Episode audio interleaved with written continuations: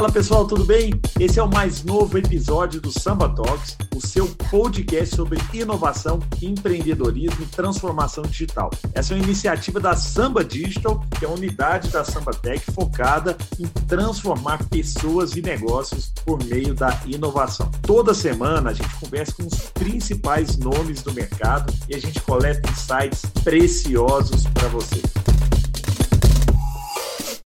Fala pessoal, sejam bem-vindos a mais um Samba Talks, que é o podcast sobre transformação digital da Samba Tech e da Samba Digital, que é a nossa empresa focada em transformação cultural e transformação digital, porque todos vocês sabem que transformação digital não depende apenas de tecnologia, depende também de gente com mindset diferente. E por isso trouxemos um convidado mais do que especial, que é o Tiago Alves, CEO da Regos Space e é um expert aí no, no, no mundo moderno, né? Porque a, a própria Regos é uma empresa que no, no começo da samba, Tiago, vou te contar uma história aqui interessante. No começo, eu tô falando 2000 e, e alguma coisa, 2005, 2006, é, nós começamos, nós alugamos o escritório da, da Regos em São Paulo é, e, e, na época era aquele ainda o, o, plano mais barato que a gente tinha só é, caixa postal e, e telefone e, e né? não, não tinha nem o o espaço físico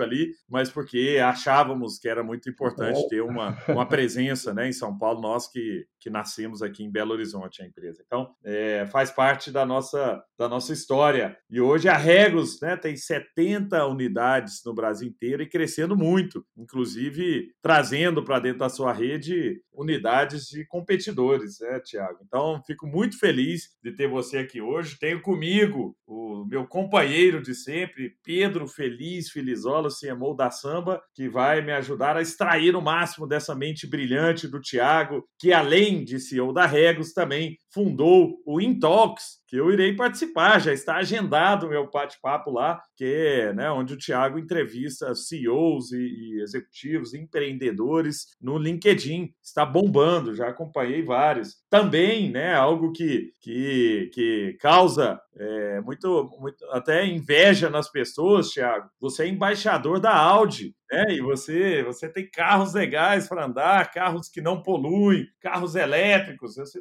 está sempre ali. Eu já vi né, as suas fotos também é, como embaixador da Audi, algo que, que me deixa muito empolgado, me deixa sonhar de um dia também poder estar ao seu lado do Ricardo Molina, do, do Gustavo Cerbasi, né, que é seu companheiro lá né, como embaixador. Então, estou muito feliz de ter você aqui hoje, Thiago. Eu queria, para a gente começar esse bate-papo, eu sempre peço para os nossos convidados contarem um pouquinho pouquinho da sua história, porque você tem uma história de vida muito legal, você que estudou na Universidade da Califórnia, né, fez MBA lá fora e tal. Conta um pouquinho para a gente de onde você vem e como que você construiu essa carreira até chegar no topo da hierarquia da Regos. Muito bom, muito obrigado, Gustavo, pelo convite de participar aqui do podcast. Obrigado também ao Pedro, feliz aí pela participação. Prazer estar aqui falar com vocês. Eu que acompanho a Samba Tech, o Samba Talks aí, então fico muito feliz de estar aqui, honrado com o convite, na verdade. Agradeço a apresentação aí, Gustavo. E olha, você sabe que na hora que eu comentei com o pessoal aqui que você ia ser o nosso convidado no Intox em seu momento, né? Já está agendado aí para o mês que vem. É, o pessoal da Regos, lá que vocês tiveram escritório no começo, ainda está aqui com a gente falaram: ah, eu lembro lembro deles quando eles vinham aqui buscar correspondência e tudo mais. Depois isso, olha isso. Poxa, e tem tempo aí, que legal. E tem tempo. A gente tem uma equipe bastante impressionante. Depois a gente vai falar um pouquinho desse mercado, mas é um mercado bastante cativo com pessoas. Eu tenho pessoas com 15, 20 anos de casa, para você ter uma ideia, no Brasil, né?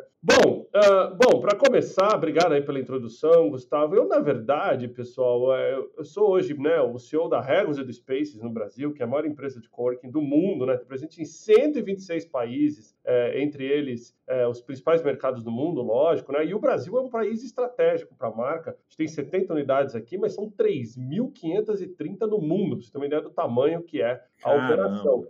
Bom, eu não cheguei aqui, assim, eu sempre brinco muito, Gustavo, que é o seguinte, acho que na vida a gente tem que saber reconhecer acertos, erros e tudo mais, né? Eu sou um cara que vim para São Paulo novo, né? Eu sou é, de Minas, eu vim morar em São Paulo com 11 anos, caí aqui de paraquedas nessa selva de pedra. Na época, meu pai trabalhava bastante, assim, era bancário, mas a condição que nossa família tinha não dava para a gente ter estudos completos, assim, então eu fui para escola pública, eu estudo em escola pública desde que eu me dou por gente, assim, desde primeiro grau, tal. E aí eu passei em colégio técnico, né? Que foi uma das coisas que naquela época, 1994 ainda, o colégio técnico era muito forte, né? A, a especialização técnica. E eu lembro de, de ser uma das coisas que meus pais sempre falavam, assim, olha, a gente não sabe se você vai poder fazer faculdade, se a gente vai poder pagar uma faculdade, se vai ter que trabalhar para pagar, o que, que vai ter que ser, mas o colégio técnico faz questão que você se esforce. E, cara, vou te falar, esse foi um dos principais drivers, assim, da minha, da minha vida, porque eu acabei passando em dois colégios, eu fiz Senai e Liceu, né? Fiz um de manhã e um à noite. Uh, uma pegada, imagina, um moleque ali de 14 anos, saindo de casa às 6 da manhã para ir para um colégio, chegando 11 e meia da noite em casa, né? E minha mãe ali, mineira, que mal tinha chegado em São Paulo também, já preocupada com tudo isso, mas o que eu tinha de opção na época era fazer isso e arrumar um emprego à tarde, né? Então, cara, se eu vou ficar na rua o dia inteiro, por que eu já não aproveito e arrumo emprego?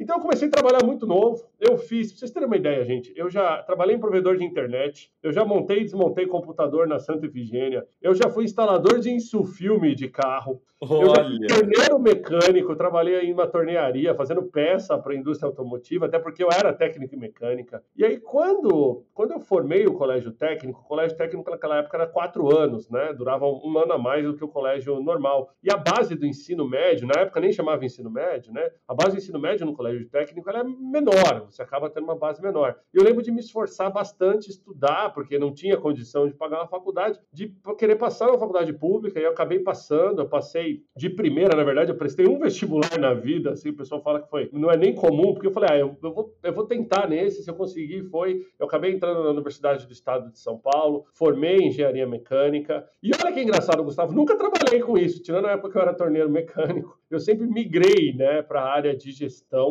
então, já na faculdade, eu comecei a trabalhar com a área de gerenciamento de propriedades, eu entrei no mercado de serviços. Uh, eu sempre fui uma pessoa que. É, eu sempre fui muito autodidata, então gostava de aprender sozinho. Então, eu comia é, é, artigos na internet, eu estudava sozinho. E eu falei, ah, eu quero entrar nesse mercado, eu vou estudar. Só que eu não consegui entrar nesse mercado por uma forma que eu pensei que eu ia entrar, como engenheiro, como técnico, etc. Não, eu entrei como segurança noturno, cara. Por incrível que pareça. Olha Nossa. só. Eu tenho dois metros de altura, então você imagina, né? Era pré-aprovado em qualquer concurso de segurança. E aí eu, eu entrei numa empresa para fazer segurança noturna, eu fiquei seis meses nessa função, aí eu migrei, eu saí disso porque eu gostava de tecnologia, eu sempre gostei, eu sou early adopter de qualquer tipo de tecnologia, e aí eu consegui ir para a central de monitoramento do prédio, para fazer monitoramento de câmera, e dali da central de monitoramento de câmera eu fui para a central de operação do prédio, e daqui a pouco eu estava mexendo com toda a parte de engenharia do prédio, cuidando da, do facilities, da manutenção, e ali eu comecei a minha carreira mesmo, assim, no mercado imobiliário. Fiquei muitos anos trabalhando em empresas de serviços, eu trabalhei em empresas de limpeza, de segurança, de manutenção, de instalação, de construção, incorporadora, o que você puder imaginar. E aí, quando foi mais ou menos uh, nos anos 2003, tal, eu comecei a trabalhar na Senco, do Ricardo Semler, que eu tenho certeza que todos conhecem, que era um, um dos principais empreendedores do Brasil dos anos que 80. Isso, 90. exatamente. Li os livros dele, brilhante, Exato. brilhante. Inclusive, eu apareci dos livros dele lá, tem um livro que chama Você Está Louco lá, tem uma página lá Sim. especial, pessoal. página 71, o número não é, não é brincadeira, não. Mas a página 71 tem lá uma, uma referência lá, um dos episódios com o Ricardo. Eu vou deixar para os nossos nossos telespectadores lerem, mas foi muito bacana. E o Ricardo era uma escola de empreendedorismo, né, Gustavo? Ele, ah, o Grupo Senco era conhecido por isso. Então ali eu tive a oportunidade de fazer literalmente de tudo, de ser é, do assistente do motoboy a ser gerente financeiro, a estar tá montando muitas vezes o design do uniforme de técnicos que iam para manutenção de agência bancária, a estar tá fazendo relacionamento com grandes clientes e era impressionante a flexibilidade que a empresa tinha e como ela fomentava nas pessoas o desejo de aprender de tudo. Então eu sempre brinco muito assim, eu né, agradeço muito ao grupo Senco, a todos os colegas que eu tive naquela época, porque ali foi a minha escola. Ali foi a escola de que você precisa fazer de tudo, de que você precisa ser multidisciplinar, de que você tem que ser eclético corporativo, não adianta adianta só gostar de qualquer tipo de música, tem que saber como a banda toca em todos os negócios, né? E isso foi muito bom naquela época. Dali eu acabei indo para uma empresa dinamarquesa, que na época é, o, o, Ricardo Semler ele montou uma empresa no grupo dele que foi vendida para essa empresa dinamarquesa e eu era parte da venda, né? Eu tinha que ir junto porque eu tinha toda a inteligência do negócio. E aí eu fui trabalhar nessa empresa dinamarquesa, fiquei pouco tempo no Brasil, dali eu já fui embora para América Latina, cheguei a cuidar de Portugal Espanha também, cheguei a ter 16 países debaixo de mim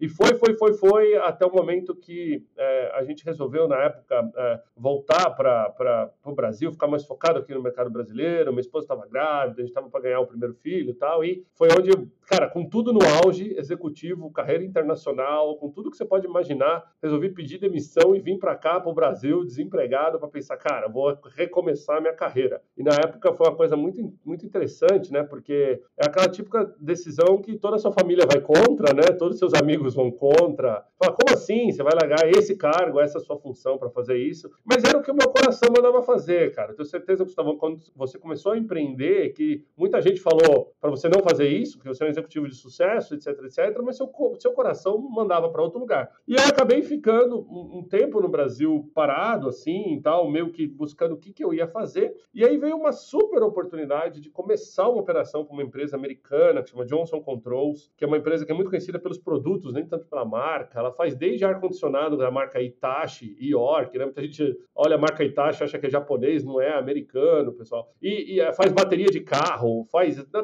muitos produtos assim de indústrias totalmente diferentes e eles queriam expandir a operação América Latina deles. Então eu fui para ali para fazer um empreendedorismo corporativo, né? Então estava sozinho contra toda uma estrutura que já funcionava redondinha na empresa ali, fundo é. E eu tinha que fazer aquela estrutura crescer sem perder, pertencer àquela estrutura. Então é muito do empreendedorismo corporativo, né? E aí eu fiquei alguns anos ali. Ali eu virei cliente da Regos, porque toda vez que a gente expandia uma unidade, a gente dependia da Regos assim para crescer. Colômbia, quero lá um escritório da Regos, etc e tal. E coincidentemente a minha história com a Regos começa aí. Um dia eu precisei crescer mais rápido com a Regos do que efetivamente eu estava conseguindo ter de resposta, isso há 5, 6 anos atrás. E eu eu tentei encontrar os executivos que cuidavam da empresa, tanto no Brasil quanto na América Latina, e pasmem, não encontrei ninguém, né? E, pô, logo eu, que sou de mídia social, de exposição, né? Não sou igual o Gustavão ali, que que todo dia está bem ativo, mas tem uma certa presença na mídia social.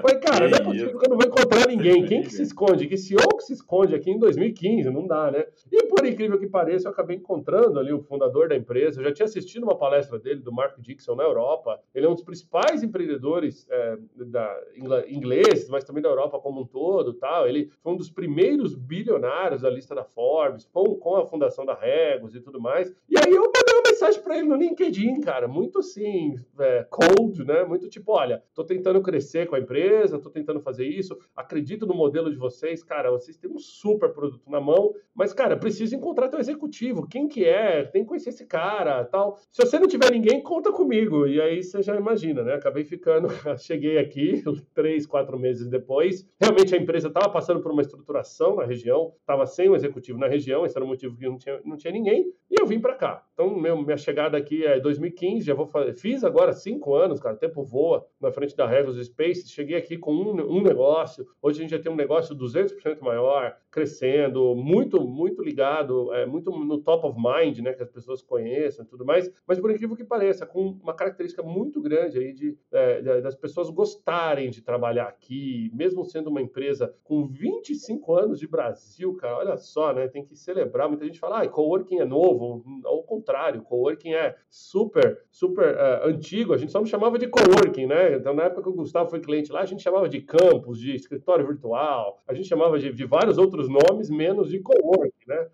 Verdade, então, assim, mas é, é, uma coisa que o brasileiro já estava acostumado, só que a Regos não era tão conhecida. A Regos era vista até como tímida nesse mercado. E o meu, meu, a minha maior tarefa ali foi meter a cara no mercado mesmo, fazer com que as pessoas conhecessem sobre a Regos. E aí, cara, eu acabei unindo toda essa experiência, né? Ah, ah Thiago, mas o fato de você ter sido torneiro mecânico te ensinou alguma coisa que você faz hoje? Claro, né? Ah, me ensinou a, a, a, processos, me ensinou saber é, dividir tarefas, até é, me ensinou a ser humilde quando precisa ser humilde, entendeu? E me ensinou a ter segurança nas decisões. Ai, Thiago, mas é, instalar isso filme te ensinou alguma coisa? Ensinou, ensinou preparação, entendeu? Ensinou qualidade, botar nos detalhes. Eu tenho certeza que todo mundo, quando foi botar um isso filme, ficou prestando atenção, não ficou uma bolinha, ficou uma coisa assim. Cara, aquilo dá um trabalho pra caramba pra fazer. E você sabe, Gustavo, é uma brincadeira que o pessoal. Até hoje tem amigos que compram um carro, compram um filme, levam em casa e quer que eu instalo. Você acredita nisso? que isso, Tiago, muito bom.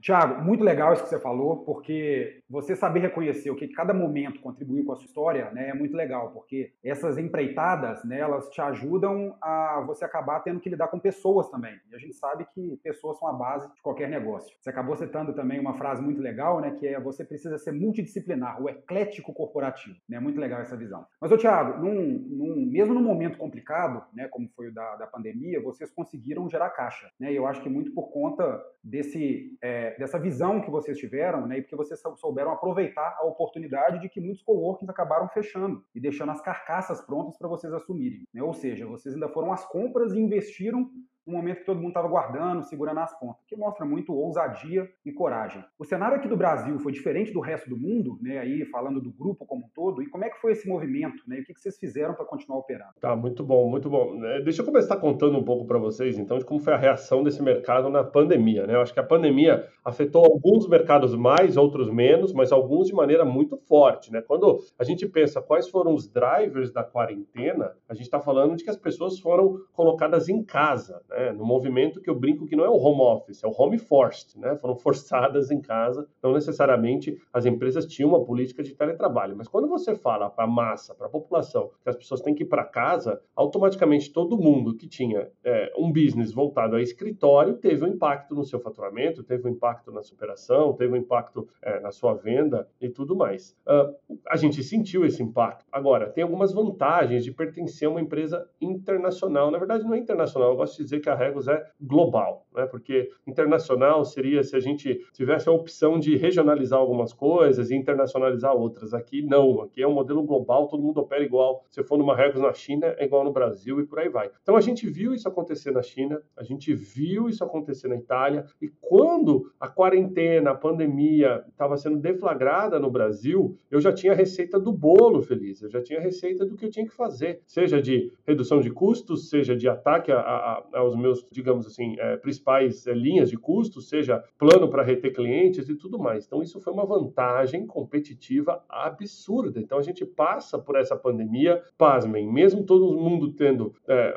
uma, digamos, uma desculpa, né? Não uma desculpa, né? Mas uma ordem é, governamental, fiquem nas suas casas. É, e eu, eu passo pela pandemia com mais demanda por escritório do que eu tinha no mesmo período do ano passado. Quais são os fatores que levou isso a gente a ter, né? Essa, essa característica? Bom, eu gosto de elencar o seguinte: se a gente voltar um pouquinho atrás e pensar que o Brasil vive numa crise constante, né? A gente é moldado por crise. Na verdade, o brasileiro aprende todo ano com uma crise nova, e isso é uma diferença muito grande comparado com outros mercados. Essa é a primeira vez que a gente tem uma crise mundial e do mundo todo que afeta todos os mercados, né? Então, a reação do brasileiro à crise já é uma coisa comum para a gente, né? Eu tenho certeza que o Gustavão, você, já tiveram vários desafios, assim, que você fala, ah, mas isso é igual aquela crise daquele ano, vou ter que implementar a mesma coisa. E se a gente olhar lá para 2014, 15, 16, 17, a crise ali do impeachment, daquela, da, crise econômica, financeira, o driver das empresas, o que que era? Reduzir custo, preservar capital, ter mais agilidade, diminuir risco. E aí, quando vem a pandemia, as empresas, primeiro momento, preciso colocar todo mundo em casa, mas segundo momento, já preciso atacar meus custos. Opa, estou preso em contrato de longo prazo, preciso diminuir meu risco. Opa, não posso fazer investimento. Todo mundo, né? O Gustavo até falou isso num, num dos é, do podcast dele, até num dos milhares de vídeos que o Gustavo posta, que cash is the new king, né? Caixa é o novo rei. Então, preservar o caixa passou a ser mandatório. Então, de repente, é, se eu tenho que, que preservar o meu caixa, diminuir o meu risco, diminuir o meu custo e eu não sei mais o tamanho da minha demanda de escritório, o mercado inteiro começou a olhar para onde pode ser uma saída. E quem é a saída do mercado imobiliário tradicional? O mercado do escritório flexível. A gente viu a nossa demanda subir de 20% a 30%, mesmo em meses complicados da pandemia, como maio e junho. Né? É lógico que abril, acho que foi um fosso para todo mundo, né? ninguém sabia para onde ia em abril. Usa máscara, não usa máscara, só quem está com vírus põe máscara, vai isso, vai aquilo. Estava é, muito estranho ainda as coisas em abril. Então, assim, é lógico que a gente teve um impacto,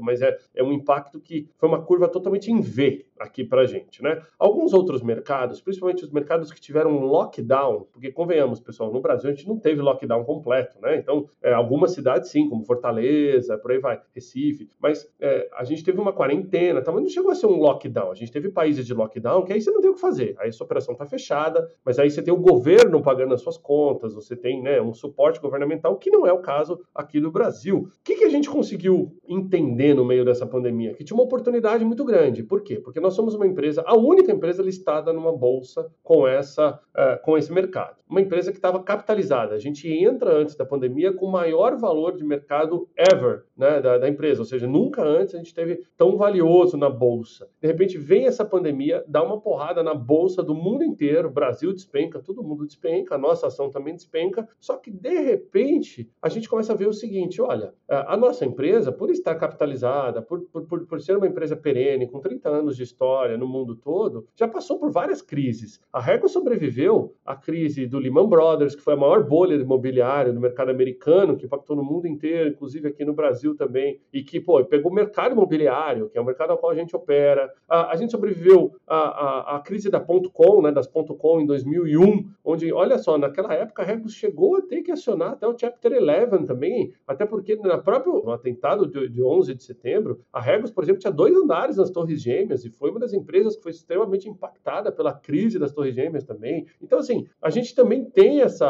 a, gente sempre viu que as crises globais são uma forte oportunidade para o escritório flexível, tá? Então, exatamente por esses drivers que eu falei para vocês, as pessoas querem preservar a caixa, não, ou seja, não fazer investimento em momento de crise, elas querem mais agilidade, elas querem que o, diminuir o seu risco e querem menos custo. Então, esses pilares juntos são o que tracionam o mercado flexível e são o que tracionam geralmente no pós-crise. O que, que mudou na pandemia? Mudou que as empresas começaram a olhar para o home office como uma alternativa de curto prazo, não necessariamente como uma alternativa de longo prazo. É, eu gosto muito de desmistificar, Feliz, os futuristas de, de Zoom, né? os futuristas de live, as pessoas que muitas vezes assumem algo como sendo uma verdade é, absoluta sem perguntar para as pessoas. Eu lembro de ter lido uma matéria num veículo Tier 1 do Brasil, super credenci é, uma ótima é, credenciamento e tudo mais, que falava o seguinte: 89% dos executivos no Brasil vão querer manter o home office depois da pandemia. Aí eu li aquela reportagem e falei, cara, não pode ser isso não é possível um negócio desse, né? Pô, home office traz desafios de cultura, de integração, de estrutura. Não dá para assumir que o paulistano médio que mora em 49 metros quadrados tem uma estrutura de home office para todo mundo. A gente sabe que home office é para uma parcela privilegiada da, da população, infelizmente. Não dá para assumir que todo mundo tem a mesma conectividade,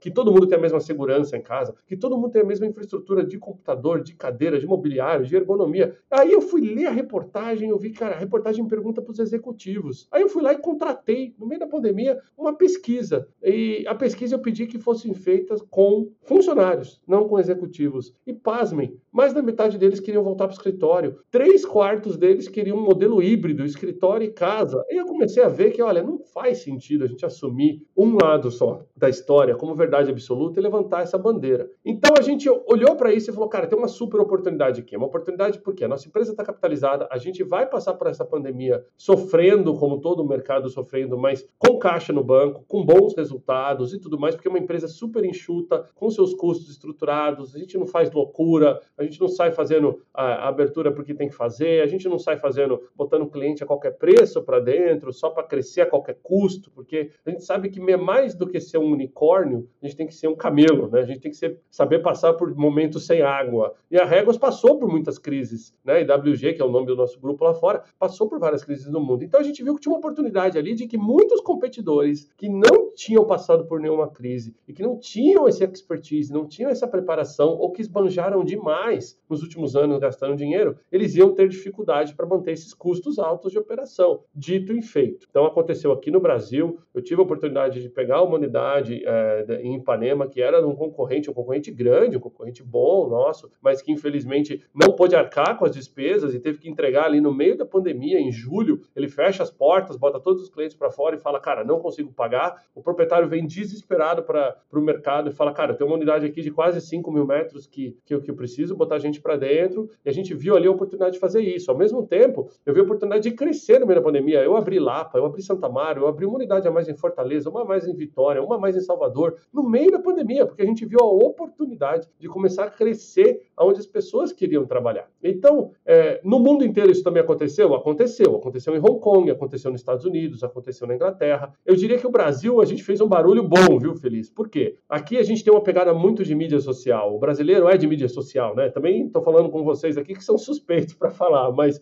a gente sabe que mídia social é um negócio muito tracionado aqui. Então, esse barulho de Ipanema, esse barulho das outras aberturas, ele fez, é, um, um, um, digamos assim, uma comunicação bacana aqui. Mas aconteceu no mundo inteiro. Mas posso até te dizer, por exemplo, se você acompanha é, os mercados, a bolsa, quando a gente fez um anúncio de duas unidades que a gente pegou de concorrentes é, no mundo, uma no Brasil e uma em Hong Kong, as ações de WG naquela semana subiram quase 40%, gente, 40%. A empresa valeu um bilhão a mais no mercado por causa de movimentos estratégicos em Hong Kong e no Brasil. Então, olha que legal, né? Trazer é, o Brasil, porque eu tenho 70 unidades. É, comparado com o tamanho do grupo, eu represento só 2% do grupo. E eu represento 3% do faturamento. Então, não é, não é que assim, tipo, a gente, a gente é um mercado forte, mas comparado, por exemplo, com os Estados Unidos, que tem 1.300 unidades, comparado com a Inglaterra, que tem é, 560 unidades, o Brasil ainda é pequeno, mas mesmo assim eu estou no top 10. A gente é um dos principais mercados ali. Mas a gente fez a diferença, digamos, nesses últimos meses. Agora, no mundo inteiro, inteiro a gente tem visto isso. Uh, o que, que tem acontecido, por exemplo? É, eu reporto diretamente para a Inglaterra, né? Então, é, eu acompanho boa parte do que está acontecendo nos outros países. A América Latina está tendo o mesmo movimento agora. A gente está estudando várias unidades de competidores que foram largados ao longo desse período uh, e que a gente vai ter a oportunidade de pegá-los. Qual é a vantagem para a gente pegar uma unidade de um competidor? Bom, é um ponto comercial. Ele já está ali, já está conhecido, ele já está pronto, né? A gente é, consegue ajudar aqueles clientes que foram deixados na mão. Então, tem uma, uma função social também, você pegar uma, uma, uma, um produto desse, porque é diferente, por exemplo, de uma concessionária que fecha da marca A e abre da marca B, você vai vender um produto, é carro, mas você vai vender um produto diferente. Quando a gente está falando de coworking, fechou a marca A, eu vou lá e coloco uma Regus, eu estou trazendo o que há de melhor para ali. Os clientes se sentem até com um, um upgrade, por incrível que pareça, eles falam, nossa, que legal, agora virou uma Regus, isso aqui, olha, agora virou um Spaces. E isso é muito bom. Eu acho que mostra para o Brasil que a gente tem oportunidade. É um mercado forte quando a gente fala de escritórios flexíveis. Antes de encerrar esse raciocínio aqui, é, só para vocês terem uma ideia, os últimos cinco anos, o mercado de escritório flexível ou coworking, chamem como quiser, ele cresceu cinco anos seguidos a três dígitos. É muito forte. Se a gente pegar lá em 2014, o Brasil tinha menos de 200 espaços de coworking, fecha 2019 com mais de 1.500, né? E boa parte dessa, dessa fila puxada por coworkings de alto padrão. Olha que legal, entendeu? Uma coisa que as grandes empresas antes olhavam para o coworking torcendo o nariz. Hoje as grandes empresas olham para o coworking como sendo a única saída viável para ela poder entregar o trabalho híbrido para os funcionários e poder diminuir seus custos para aqueles que ainda precisam de escritório fixo. Então, fazer o que o Gustavo fez lá atrás, ter um escritório virtual, para ter o endereço, para ter o telefone, hoje é questão de sobrevivência para quem teve que entregar o seu escritório, uh, porque precisou reduzir custo, colocou todo mundo em casa, mas nem só de mesa e cadeira vive uma empresa, né? A empresa tem CNPJ, tem operação, tem tudo isso que precisa existir ainda. Então, como é que a gente faz para que isso exista e para que a gente não tenha um impacto é, é, legal? Então, opa, escritório virtual virou a bola da vez. Mas mesmo assim, muita empresa pegando sala. Por incrível que pareça, hoje eu tenho demanda assim de empresas que tinham mil metros e com a pandemia agora precisa de 200. Opa, 200 metros no mesmo prédio corporativo ela já não acha mais. Prédios que tem uma média de laje de mil metros, prédio grande, AAA, ela não vai achar mais. A única forma dela poder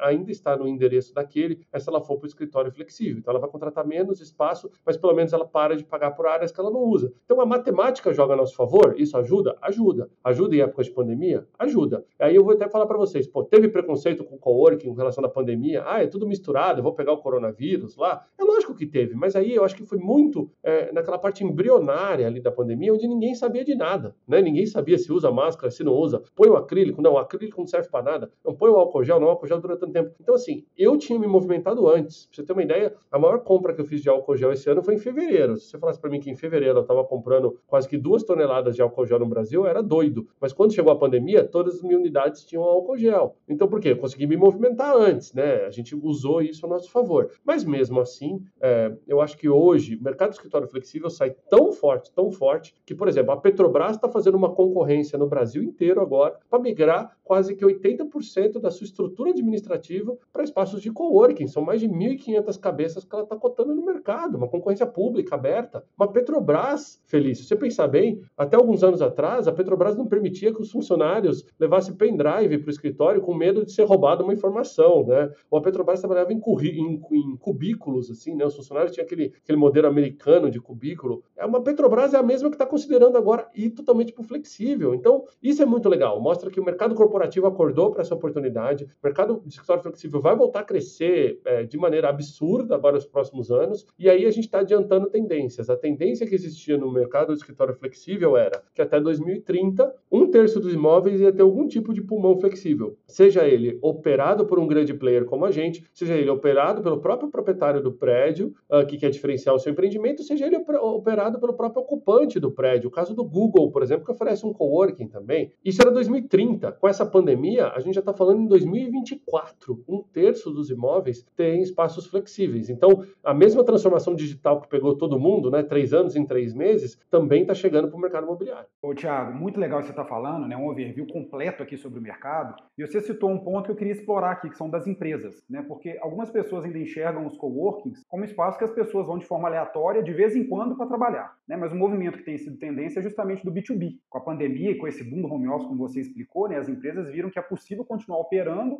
mesmo com funcionários à, à distância, né, e muita gente acabou saindo dos grandes centros e voltando para estar perto da família, no interior, por exemplo. Né, e aí, cada vez mais, essas corporações têm visto vantagens em fechar com redes como vocês para dar liberdade do funcionário trabalhar no ambiente corporativo, mas perto de casa, seja na cidade matriz, né, ou mesmo em outros lugares. Como você tem visto esse movimento, né, essa base de crescimento dos contratos B2B? Você acha que esse vai ser o novo normal? Sim, uh, não, não, nem digo novo normal, né? Porque esse termo, né, Feliz, a gente meio que adotou ele de maneira generalista, é, é o pessoal não gosta muito dele. O Gustavo eu sei que, que também não gosta, mas eu, eu não falo novo normal porque eu não consigo considerar o que a gente tinha lá atrás como sociedade ainda com muito machismo, com muito racismo normal, né? Então eu, eu espero que seja um novo diferente. Mas dentro desse novo diferente, uh, sim, as grandes legal. empresas, o mercado B2B, ele vai tracionar demais o mercado de escritório flexível. Mas não só o mercado de escritório flexível, qualquer mercado da nova economia. Deixa eu definir aqui para vocês o que é uma nova economia, né? O que é um business dentro da nova economia, economia compartilhada, economia 4.0, chamem como quiser. Uh, é um, são business que tem como vertentes entregar a experiência de usuário numa plataforma de tecnologia agregada a uma comunidade com benefícios ao meio ambiente e que tenha agilidade, sem risco e com menos custo. Quando você coloca esses pontos todos juntos, quando eu vou para o aplicativo de transporte e vou andar num, num, aplicativo, num Uber, no 99, eu quero estar tá pronto, eu não tenho o risco do carro, eu pago pelo quanto eu uso, eu uso uma plataforma tecnológica, eu sei que eu estou economizando para o meio ambiente porque eu não estou poluindo, é um carro compartilhado, né? ele está fazendo viagens mais efetivas do que meu carro que eu ligo, ando, paro, ando, paro, ando, paro. Eu estou dentro de uma comunidade, esses commuters, essas pessoas que se deslocam o aplicativo, e eu também tenho uma experiência de usuário onde eu sou o usuário da ferramenta, eu qualifico o profissional. Se eu falar para Uber que a, que a corrida foi errada, ele me reembolsa sem discutir comigo e por aí vai. Ou seja, a experiência de usuário está em primeiro lugar. Então, é, esses sete pontos definem a nova economia. E isso vai ser o que as grandes empresas estão procurando agora para tudo. Então, pense que uma empresa hoje que for procurar escritório, ela vai olhar para o flexível, coisa que talvez ela nem consideraria antes. E aí ela vai ver que no espaço flexível ela tem exatamente o que ela precisa, salas privativas. Ela fala, nossa, mas como assim? Um coworking não é tudo compartilhado? Gente, não. 90% dos espaços de coworking são privativos. 90%. Você tem algumas áreas comuns que são feitas para serem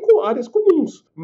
hoje eu enchi a paciência de trabalhar na minha sala, vou lá e sento no, numa área compartilhada. Ou aquele cliente que quer só contratar para ficar na área compartilhada. Mas 90% dos clientes usam espaços privativos. E isso é legal, esse ponto que você trouxe é legal, porque é o que a gente tem visto agora, e que são tendências muito fortes do corporativo, vou até trazer para vocês aqui. É, primeira, close to home office. Mais do que home office, é trabalhar perto de casa, não necessariamente em casa. Então as empresas viram que durante o home office, as, as pessoas tiveram desafios de conectividade, de segurança, de foco, de se sentir sozinho, mas o principal ponto foi que elas perderam a lateralidade, né? As pessoas não falam com os pares. Você só faz um com o seu chefe, você só faz um com seus subordinados. Aliás, a gente virou a geração dos zoomers, né? Agora somos os zoomers. E cada vez mais as, as empresas viram que elas perderam o sentimento de pertencimento, de cultura. E a gente sabe que cultura, come, como, diria, como diria Peter Drucker, né? Come inovação, é, cultura come estratégia no café da manhã. Então, se a gente não resgatar isso, se as empresas não tomarem cuidado com isso, ela vai viver um, uma grande falta de engajamento no futuro próximo. Ela vai viver uma grande perda de mão de obra no futuro próximo. O Gustavo sabe muito bem que a média de retenção de mão de obra de uma startup que é 100% nômade digital é muito menor do que uma grande empresa, entendeu? As pessoas trabalham em média um ano e meio numa startup. E, oh, mas não é legal trabalhar numa startup? É, mas ao mesmo tempo as pessoas querem pular mais rápido de um emprego para o outro, elas querem ter várias experiências. E grandes empresas trabalham exatamente o contrário, elas querem pessoas que fiquem mais tempo, que façam carreira, etc. Então as empresas ficaram preocupadas com esse movimento de todo mundo em casa, de perder tudo isso que eu falei. Mas alguns movimentos nasceram. O que, que nasceu hoje no B2B? Close to home office, então eu quero, eu quero que meus funcionários se desloquem menos, mas ainda vão para um espaço corporativo. Com isso, eu ganho mobilidade. Se você economizar, feliz, meia hora de manhã, meia hora à noite de um funcionário, você ganha uma hora por dia, são cinco horas por semana, são 20 horas no mês, são 240 horas no ano. Isso equivale a 1,5 mês trabalhado. Poxa, pensa bem, é qualidade de vida para o funcionário ou é 1,5 mês mais produtivo? Se você tiver 100 funcionários, estou te falando que você pode operar com 15 funcionários a menos ou você pode operar com 15% a mais, né? Tem muitas empresas que 15% é a diferença entre ganhar dinheiro e perder dinheiro. Então, é, trabalhar perto de casa passa a ser o diferencial hoje. Por quê? Transporte público lotado. Uh, o transporte convencional ainda é, é, é, seguro, mas ele não é a,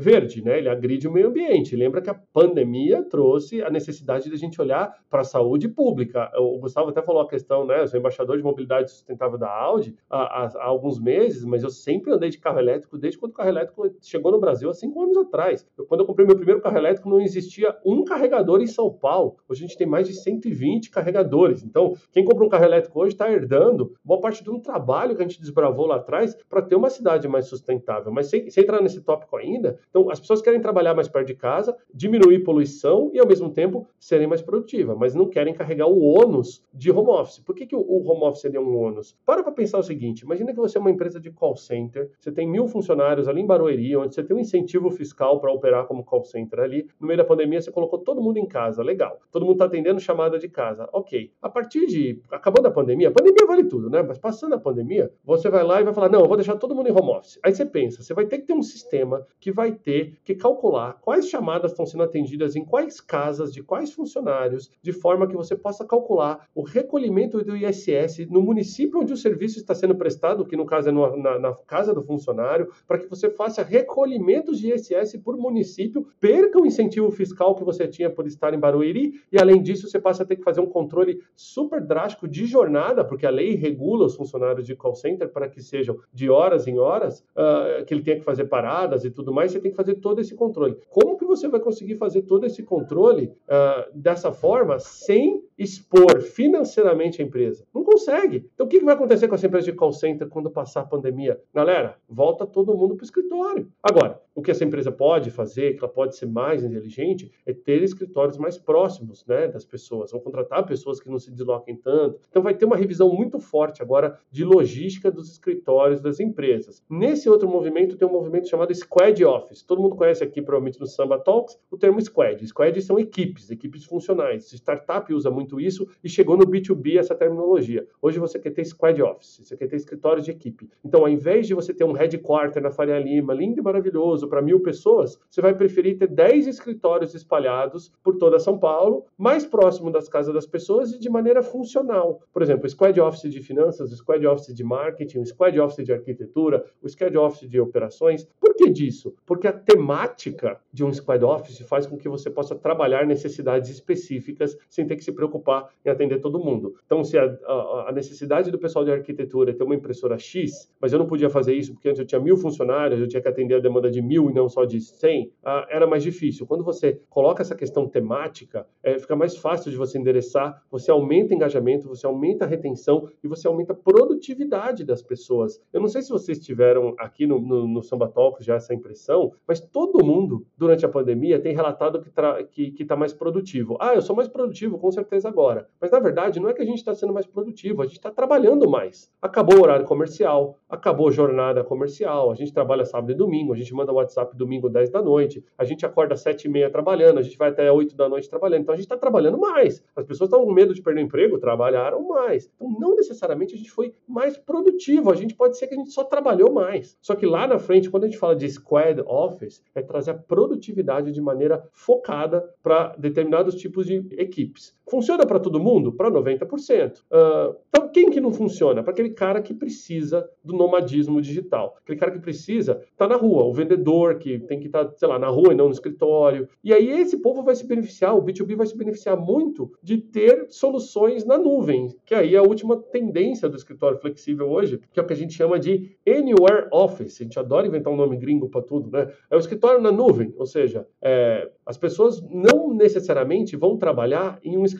A ou B ela vai contratar como se fosse um, um, vou usar um termo aqui que eu sei que não é muito legal, mas um Uber de escritório, um 99 de escritório, mas ela vai usar um aplicativo para encontrar onde ela quer trabalhar. Então, ah, hoje eu estou na Paulista, eu trabalho ali. Amanhã eu estou no Rio, em Botafogo, eu trabalho ali. Ah, depois de amanhã eu estou em casa, eu trabalho de casa. Ou seja, esse modelo híbrido, não necessariamente você tem um endereço. Você precisa estar em tal lugar, você encontra um espaço de trabalho para trabalhar. Então, o trabalho deixa de ser sobre a localização, passa a ser onde você precisa estar para sua determinada atividade ser mais produtiva. Então, esses três, essas três tendências, tá? Close to home, squad office e o anywhere office chegaram pesado no mundo inteiro e aqui. A gente viu, por exemplo, grandes mercados reabrirem como a China e a Itália, logo no comecinho ali, quando depois do final dos lockdowns, a demanda B2B explodindo nesse modelo que eu te falei. As grandes empresas da Itália falando, olha, antes eu fazia todo mundo vir aqui, para o centro comercial de Roma e voltar. Não, agora eu quero espalhar todo mundo, entendeu? Eu quero que as pessoas tenham a produtividade, tenham a segurança, até porque, e isso é uma coisa interessante, é, o home office, né? Eu, pessoal, não sou contra o home office, eu sempre fiz muito home office, inclusive home office faz parte da minha da, da, minha história. Eu trabalhei muitos anos de casa. Quando eu trabalhei na Johnson Controls, por exemplo, meu escritório era em casa. Eu adoro trabalhar de casa, mas se eu pegar hoje na minha logística, o que eu faço, eu não sou produtivo trabalhando de casa. Eu acho que tem pessoas que conseguem, tem pessoas que não conseguem. Mas uma coisa que sim o home office trouxe como necessidade é que no Brasil, três quartos das empresas não tinham políticas de home office definidas. E elas precisam ser definidas, Feliz. Elas precisam ser definidas, Gustavão, porque a nossa legislação trabalhista não acompanha a velocidade das mudanças de como as pessoas trabalham. As empresas ainda são responsáveis por controle de jornada, horário e ergonomia de todos os funcionários que estão em casa. Se você está trabalhando de casa, tropeçou, caiu, quebrou a perna, é um acidente do trabalho, entendeu? Como é que eu vou controlar isso? Antes na empresa, você gastava rios de dinheiro montando SESMIT,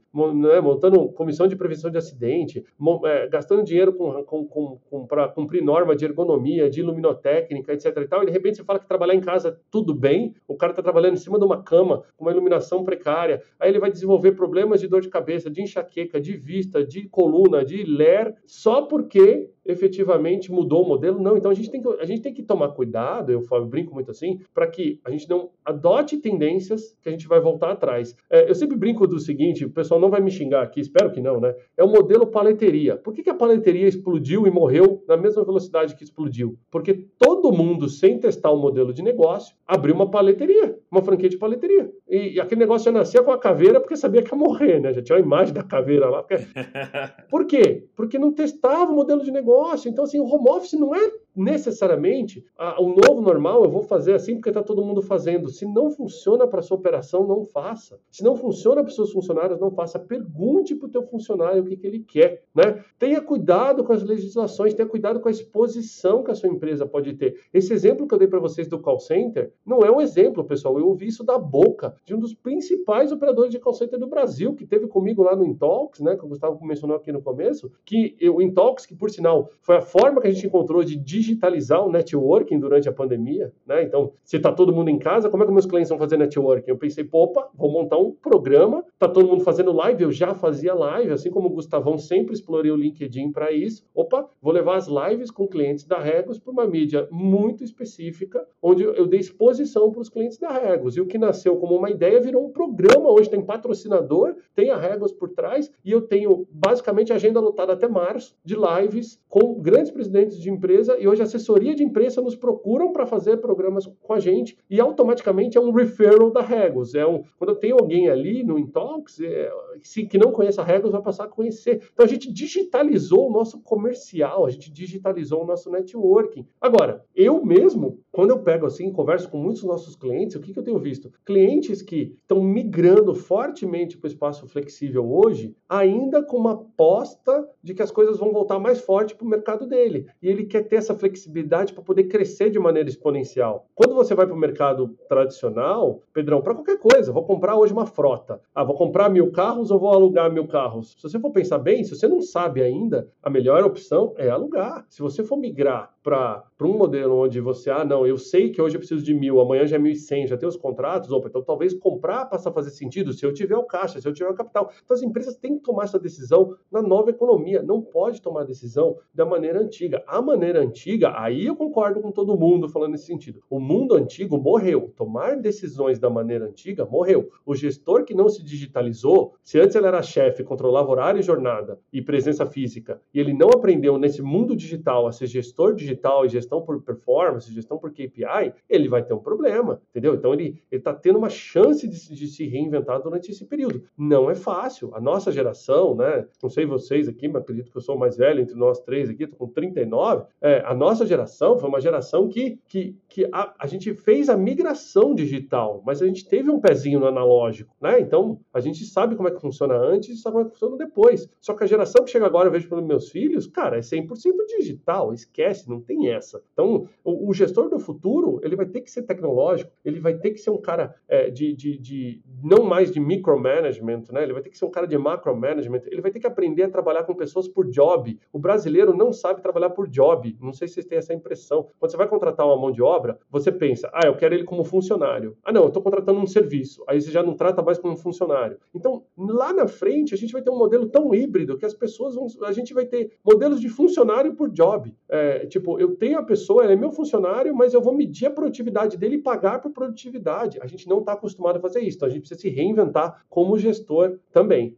Ô, Tiago, perfeito, cara. Você trouxe vários pontos extremamente relevantes, e inclusive eram perguntas que eu ia fazer aqui sobre tendência. E uma das coisas que eu queria para a gente já caminhar para o fechamento aqui dessa, dessa aula que você deu, gente, maior especialista hoje no Brasil de, de cidade inteligente, mobilidade urbana, é o Tiago, que tem né, a vivência desse, desse mercado. E, Tiago, aí a, a, minha dúvida, cara, por ser um cara, né, eu nasci no interior do nosso país, no, no, Triângulo Mineiro, né, na Grande Araguari, que acabou tomando conta de Uberlândia ali. A Araguari cresceu tanto que conurbou com Uberlândia, né, tomou conta. Ó, tá provocando e... o pessoal aqui. É, não, isso dá briga, isso dá briga, isso dá briga. Mas uma das coisas que, que, eu, que eu acredito muito, e aí eu queria ver a sua opinião, ouvir a sua opinião sobre, sobre o futuro disso, é que o país, é, nosso país ainda é muito centralizador. Né? Quer dizer que as boas oportunidades ainda estão em São Paulo, as boas universidades ainda estão nas capitais, e a gente, com a tecnologia, com os novos modelos de negócio, como da Regos, por exemplo,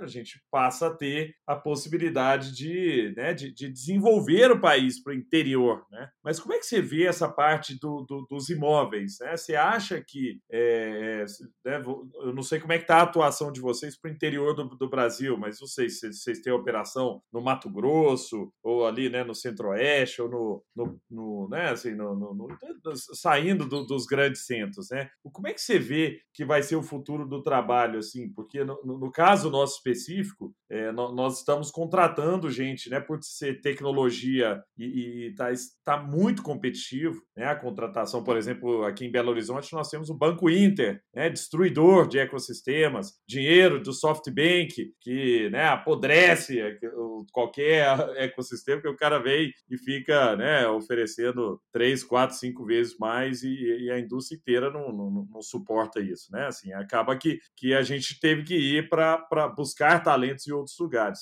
E né, em outros lugares falta ainda uma infraestrutura de, de trabalho. Quando você vai para o interior de, de, Minas Gerais, interior de, do Paraná, interior do, né, de, da Bahia e tudo mais. Como é que vocês têm visto é, o, o, crescimento né, e essas oportunidades que o interior traz? Ou você ainda acredita que as oportunidades aí, falando né, imobiliárias para as empresas e de talento vão continuar sempre nas, na, nos grandes centros? Ótimo, ótimo ponto, Gustavo, porque conecta com duas coisas que aconteceram esse ano e que eu acho que tem, tem muito a ver com o que você falou. Primeiro que a gente viu muitas empresas grandes anunciando a ida para o interior e saída da grande capital. A gente ouviu a XP falando nisso, né, e várias outras. Uh, eu acho que tem uh, uma necessidade muito grande da gente se reinventar como se reinventar como empresas e como nação para que uh, a gente dependa menos dos grandes centros e a gente começa a explorar e desenvolver mais as áreas suburbanas, né? Lembra que eu falei de economizar mobilidade? Eu, por exemplo, moro em Cotia e venho todo dia para São Paulo. Então eu, eu sou um desses commuters, né? Dos, das pessoas que todo dia faz uma hora de manhã, uma hora à tarde para ir para ir para voltar do trabalho. É, isso não é. Se, sempre, se a gente for parar para pensar, a gente move. Vamos, vamos, vamos pensar. Uma pessoa que pega um carro todos os dias e sai de, sei lá, de Diadema para São Paulo, ela está movendo ali 1.500 quilos de aço para levar 80 quilos de carne, para rodar 30 quilômetros para trabalhar um dia e no final do dia eu, eu, eu movimento a mesma energia, a mesma massa para voltar. É extremamente ineficiente até do ponto de vista de física, como o nosso modelo de trabalho de hoje. Existe sim hoje uma preocupação muito grande de desenvolvedores imobiliários de levarem melhores produtos para cidades secundárias, tá? Cidades suburbanas. Eu fiz uma, um, um artigo que inclusive foi pauta de muitas reportagens e no comecinho desse ano de que os coworkings em cidades secundárias iam movimentar mais de 20 bilhões na economia nos próximos 10 anos. Isso a gente lançou no final de dezembro, comecinho de janeiro. Então o pessoal pode pesquisar, pesquisa, exatamente para esse título que eu falei. Coworkings em cidades de, suburbanas vão movimentar 20 bilhões na economia brasileira. Aí vocês vão ver o artigo completo. Nesse artigo, uh, a gente trouxe dados de uma pesquisa de o quão o interior uh, ia ser produtivo nos próximos anos. Agora, isso foi antes da pandemia.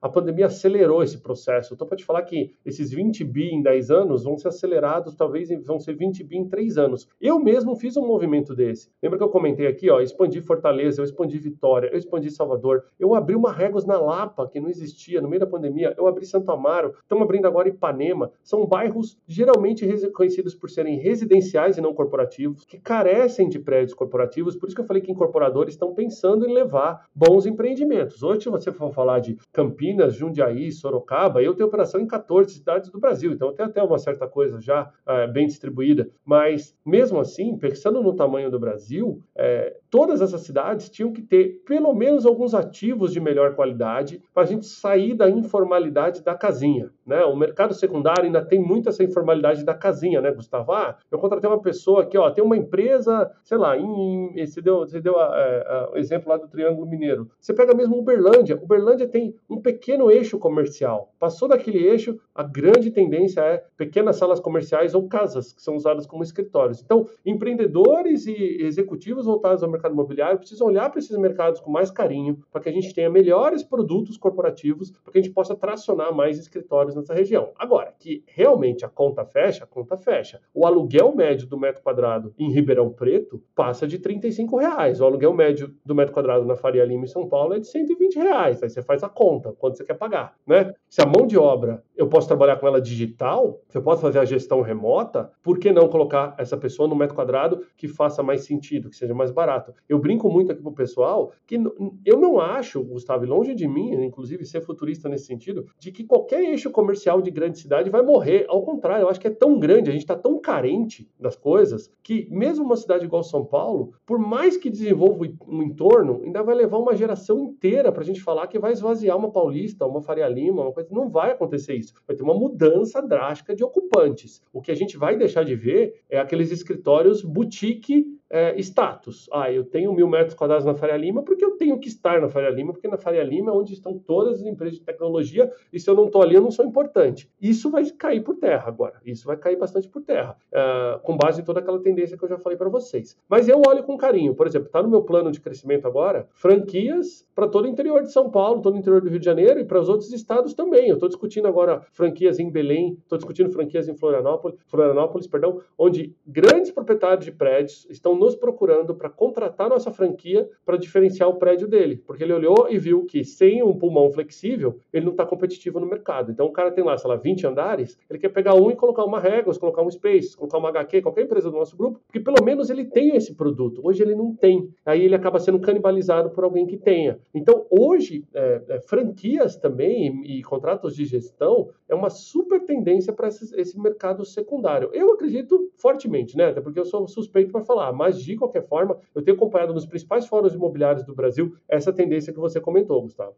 Brilhante, Tiago. Poxa, que, que espetacular, cara, poder ouvir né, você trazendo tanto conhecimento, tanta experiência de um mercado que tem, tem muita gente né, com bola de cristal, chutando as coisas, falando sobre este novo normal, que, que eu também não, não, gosto de maneira alguma desse, desse termo, e, e você né, trouxe tudo é, de maneira muito fundamentada né, e baseado, lógico, na sua experiência, na experiência da, da Regos que é uma empresa longínqua, gente, como você trouxe, né? Alguns, enquanto tentaram de maneira muito agressiva virar um unicórnio, a Regos ela sempre se reinventou, né? No modelo do camelo, que é aquele que, né? Com um pouco de água consegue é, andar muito e muito, né? Em terrenos até muito complicados, né? Então, fico muito feliz, Thiago, da gente ter batido esse papo aqui hoje. Foi um aprendizado sobre mobilidade, sobre imóveis, sobre o futuro do trabalho, o futuro dos escritórios. E eu espero agora que a gente possa também bater um papo super legal lá no Intox, que é o seu programa. Estou ansioso para a gente falar por lá também. Obrigado, viu, Tiago? Obrigado, feliz também por ter trazido perguntas tão inteligentes e ter ajudado a ter mais um episódio do Samba Talks que trouxe conhecimento para as pessoas e a gente agora precisa espalhar. Então, se você gostou desse, desse episódio, passe para frente, mostre, apresente para outras pessoas, porque aqui tem muita informação é, importante né, para aquelas pessoas que estão planejando o futuro dos seus negócios. Obrigado, viu, Tiago? Muito obrigado a vocês, obrigado Feliz, obrigado Gustavo, né? Disponível sempre que precisar, conte com a gente. Um grande abraço para nossa audiência. Você acabou de escutar mais um episódio incrível do Samba Talks, o seu principal podcast sobre inovação. Para continuar aprendendo, siga a gente nas redes sociais. Basta procurar por Samba Digital. Um abraço e até a próxima.